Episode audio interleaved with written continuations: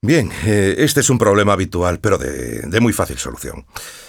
Cuando hace buen tiempo, mm, solemos aprovechar para echar pavimentos en terrazas, jardines, etc. Y quien más y quien menos busca una cerámica que luzca bien, vamos, que, que nos quede bonita. El problema surge después.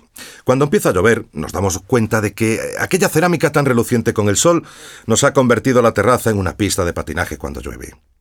Así que ya sabéis, si queréis una cerámica para el jardín o la terraza, preguntad si es antideslizante para evitar, pues al final llevaros sorpresas. De cualquier modo, si ya habéis echado la terraza o si queréis echar una que os gusta mucho aunque resbale, hay productos en el mercado que convierten la cerámica en antideslizante.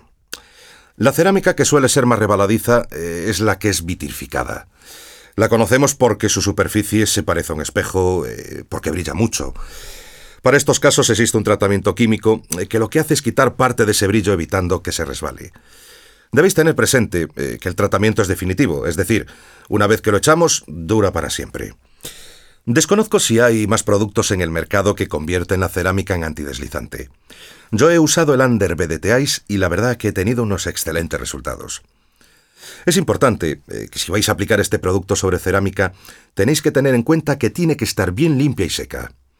Aplicamos una capa de Underbé con brocha o incluso con una escoba, procurando que el producto quede uniformemente repartido. Lo dejamos actuar entre 30 y 60 minutos y después aclaramos con abundante agua limpia. El resultado de este tratamiento eh, es que la superficie brillante se matea, pierde parte del brillo y el soporte se hace menos deslizante. Recordad que este tratamiento no requiere mantenimiento y lo que sí, durará tanto como el propio pavimento.